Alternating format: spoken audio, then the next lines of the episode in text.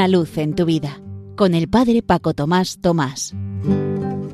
Queridos amigos de Radio María, os saludo desde la parroquia San José, en Las Matas, cerca de Madrid. Si recordáis, hace algunos programas os propuse vivir una frase del Evangelio completa y explicada durante todo el mes. Era del Evangelio de San Juan, capítulo 6, versículo 37. Al que venga a mí, no lo echaré fuera. He podido vivir distintas experiencias. Por ejemplo, hay una persona de capacidades distintas que todos los días suele venir a rezar a nuestro templo parroquial y le gusta que no haya nadie.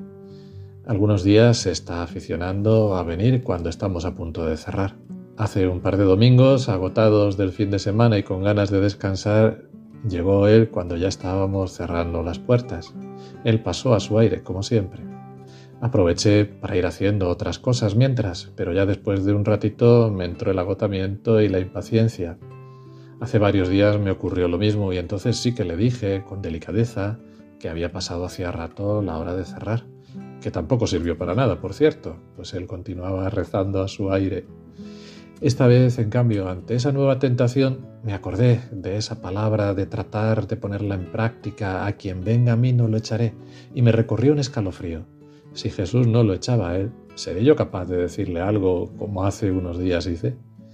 Vi entonces que también a mí Jesús como que me decía, pues aprovecha para rezar tú también.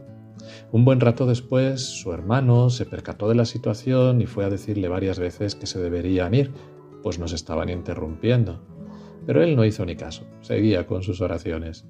Y a mí otra vez, y esta vez más cargado de razón, me vino de nuevo la misma tentación. Pero también de nuevo la misma respuesta de Jesús, y como si además añadiera, pues sigue orando tú otro poquito más. De los que son como ellos es el reino de los cielos.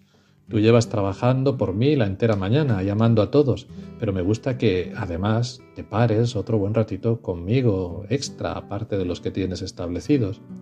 Así que, aunque la situación me trastocara mis planes y horarios, si Jesús no lo echaba fuera, ni me echaba a mí, no lo iba a dejar fuera yo y me está sirviendo la lección posteriormente también. Esta experiencia y otras las he mandado en un correo electrónico que habitualmente mando a muchísima gente cada 15 días y en él añadía además unos textos que nos ayudaran a vivir mejor esta palabra del Evangelio, este al que venga a mí no le echaré fuera. Y en uno de esos textos hablaba de resaltar lo positivo de los demás. Pues a la mañana siguiente me entra un WhatsApp que dice, te cuento una de mis experiencias. Fue justo anoche. Estaban mis hijos discutiendo y no se entendían entre sí. Si yo mediaba, casi se alzaban más la voz. Pedí ayuda a Dios para que esa energía tan negativa no se hiciera con mis hijos y conmigo.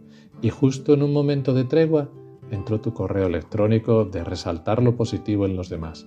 Me centré en eso mientras seguía rezando para apaciguar la situación.